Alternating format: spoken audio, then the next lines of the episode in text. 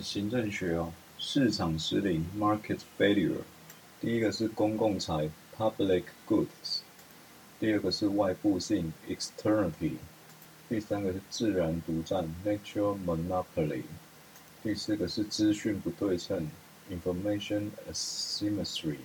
第五个是不确定性 （uncertainty）。口诀就是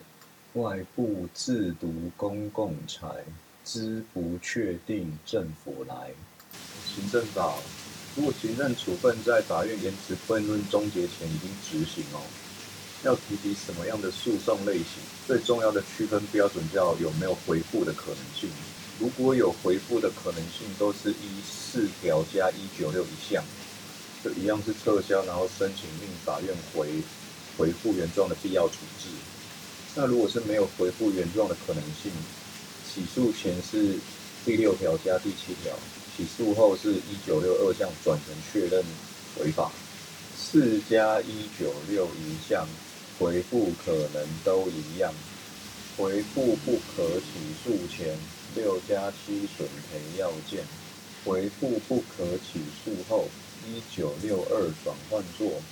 可不可以提起孤立的撤销诉讼？实务多半要认为没有权利的保护必要，因为没有办法达成诉讼的目的。但是学说认为还是有可能可以达成诉讼目的哦，譬如说撤销诉讼，那算只是撤销，但是行政机关还是必须要依照法院的见解来做新的新的处分哦，所以对当事人来讲还是有实益，尤其在裁量行政的领域哦，提孤立的撤销诉讼是可以达到权力分立、尊重行政机关的裁量权的效果。简单讲，实务就是无权利保护必要。学说认为单独撤销也可以听法办，以及裁量行政要遵机关。关于形成性或是确认性的行政处分，要怎么样来暂时性的权利保护？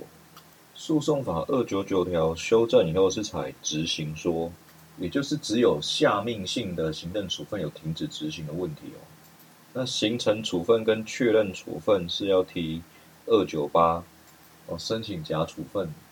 第一项就是现状的维持，第二项就是现状的改变。第一项现状的维持就是现状变更全难时，那第二项现状的改变就是防重损及定暂时。